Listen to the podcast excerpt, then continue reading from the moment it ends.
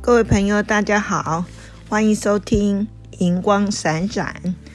今天这一集的录音是在啊十二月二十四日圣诞夜，也就是今天是平安夜录的。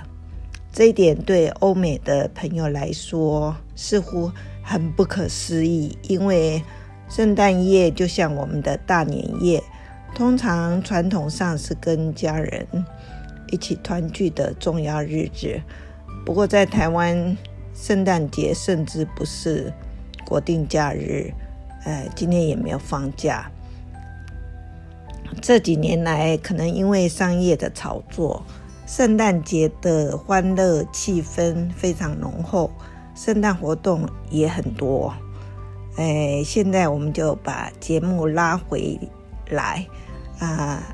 关于我们的节目上一集制作的《现在流行不结婚》，有得到很多朋友的回应。啊、似乎不同的人生历练跟处在不同阶段的人，会有完全不同的一些看法。所以，我也可能继续收集不同的看法，在将来制作一集，呃，节目专门讲婚姻。好，我们今天第十三集的节目主题是学习礼仪很简单。本来我是把这一集节目的名称定为“现代礼仪何去何从”，但是有的朋友认为这个主题听起来好像有点负面，那我个人也不喜欢负面的词汇，因此就把节目的主题改为。现代礼仪如何调整？而在写脚本的时候，我就感觉到，有的人的确不懂为什么要礼仪，或是怎么做才合乎合乎礼仪。因此，我又把呃节目的内容方向调整为学习礼仪很简单。为什么谈这个主题？哈，其实我是有感而发的。上个礼拜有一个气管棍公司请我去帮一个企业做六小时的呃训练。那跟课的这个气管棍公司的助理是一位加入管顾公司才不久的。正式的职员哈，正式的专员，一位年轻的小姐，我们是第一次见面。当天呃，只在见面的地点确认彼此的身份，就上了计程车。然后他一路上都在看手机，回程的时候他也是忙着在看手机，所以我也没有吵他。呃，两个人完全没有互动。至于他的形象，真的是让我摇头。长头发似乎没有梳理整齐，啊、也没有绑起来。上身穿一件样式随便的毛呢外套，就像便服。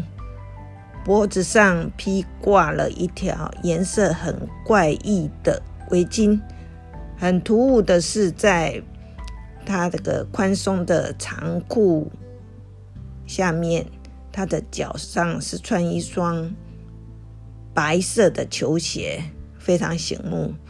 最令我下巴差一点掉下来的是，他右肩右边的肩膀上面背的竟然是一个。塑胶制的大麻袋，这个袋子就像装洗衣粉或是那个流动摊贩在背的那种大的袋子，整个形象跟我以前配合的专员穿深色套装、手推行李这样的专员有相当大的差距。除了这个以外，也有很多人经历过一些其他的跟你相关的情形，例如在学校或百货公司搭电梯或进旋转门的时候，突然有人抢在你前面进去，似乎礼让师长或老者这样子的说法或做法，已经变成过去式。那我就在想，难道这些都应该随着时代调整了吗？很多老一辈的人会说，这是基本礼貌，你怎么会不懂？事实上是基本礼仪到了这一辈，似乎出现了断层。礼貌到底是什么？大部分的人生活在虚拟的网络世界里面，不再专注于现实生活中人跟人的相处，也开始发现，在网络上的礼貌跟别人所认定的礼貌其实是有落差的。那么，呃，进入职场以后，就有面对上司、同事、合作伙伴、供应商啊这一些情况，啊，更没有办法做适当的应对。说实在的，有些人就是真的不懂，不知道有些做法是没礼貌的表现。看起来基本礼貌不是天生的，应该是要经过教导。并且内化成一个人的行为习惯。网络上有一句话说：“没有礼貌比没有专业更糟。”专业的话呢，是人生的一小部分，但是教养却是人生的全部。我们来讲一讲一些名人的小故事好了。在十多年以前，台积电的张忠谋董事长。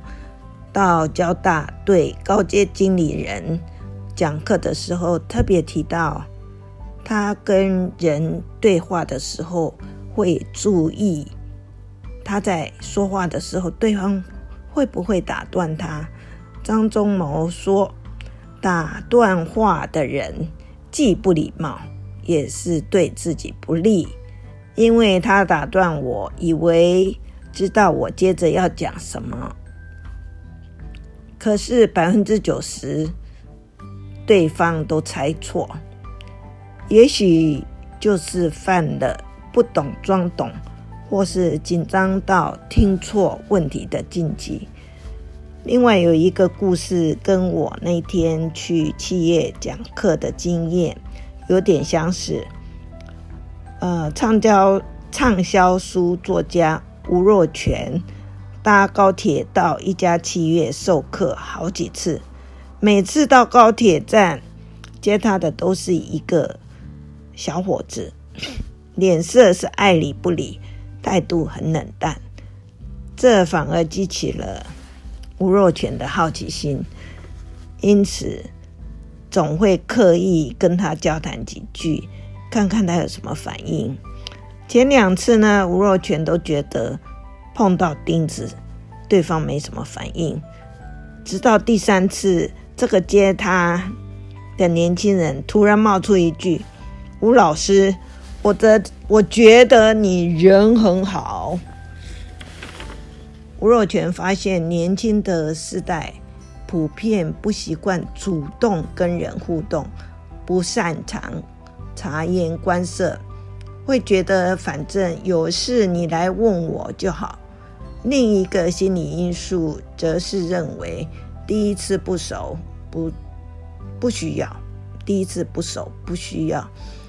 吴若权语重心长，接着说：职场上很多事可能没有第二次或第三次哦。接下来的故事，我在商业书信写作课堂上也会引用。关于在使用标准信封上收件人的写法，台湾大哥大副总庄才安记得当年他从师大毕业的时候，校长对毕业生说：“有同学写信给我，请我帮他介绍工作。我看到信就不想帮他了，为什么呢？因为信封上写着。”某某某校长敬启。敬启的意思就是要很恭敬的打开。因此他说，哪有人叫别人看信还得恭恭敬敬呢？礼仪到底要怎么学习呢？试试看，去养成习惯，在心态上尊重或关心别人，同时爱护自己的形象。由这样的心态出发，加上有礼仪的知识，表现出来的比较合乎礼仪，也不会闹出笑话。例如，老板开车载部属出门，属下上车以后直接坐到后座，突然间主管就变成司机了；或是面谈的时候大辣辣的坐在沙发里，吃饭的时候用叉子叉起面包来啃。很多人不知道，也不觉得这样做失礼。受到提醒时，还会非常惊讶，既不会观察别人的反应或学习前辈如何待人接物，也不会练习在生活上具体的实实践。成功的企业家在礼貌上更能做到严以律己的程度。有台湾观光教父之称的严长寿，他写纸条。交办部署工作，从来都会用“请您”开头。您在办公室里接电话，要求不要先问对方哪里找再转接，应该先说不在或是在开会，再请问您哪里找，不然好像要先打量对方身份地位。就算说话再客气，都会伤害对方。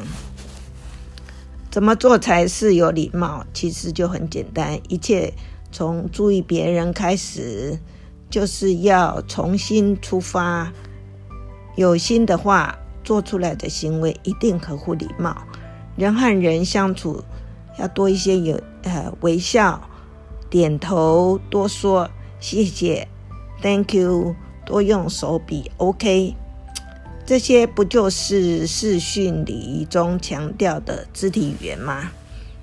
至于各种场合的礼仪，包括服装礼仪、用餐礼仪、乘车礼仪、接待礼仪、上下楼梯的礼仪、宗教礼仪等等，这些都要靠学习而来。有心做好的人，可以学习前辈，可以求取。礼仪的相关知识，多加练习，就会为自己的气质或形象加分，会赢得夸奖和尊敬。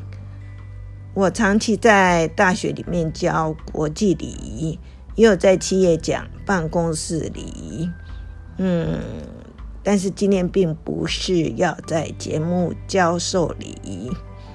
想提醒年轻人在职场上必须要了解的几个职场礼仪，呃，这边有四个简单的。第一个，握手礼仪。职场上谁先伸出手？哎，一般来说要有职业高者优先，职位，对不起，职位高者优先。如果长官没有主动跟你握手的时候，切记不要先伸出手。第二是称呼的礼仪，职场职场中最好用职务相称，例如张经理、王科长、李专员、陈秘书等等。第三是接待礼仪，客人先坐我才坐，接过名片的时候。要将对方的姓和职称念出来，表示尊重。第四，电话礼仪，接电话的人要先报出公司或是部门名称，主动代为做电话留言。进入科技的时代，需要学习更多的，嗯，手机礼仪、视讯礼仪、电子邮件礼仪、网络礼仪等等。啊，希望大家都可以彼此尊重、爱护，可以因为讲究礼仪，让大家生活更为顺心。也在此祝福各位新年愉快。我们下次再聊了，拜拜。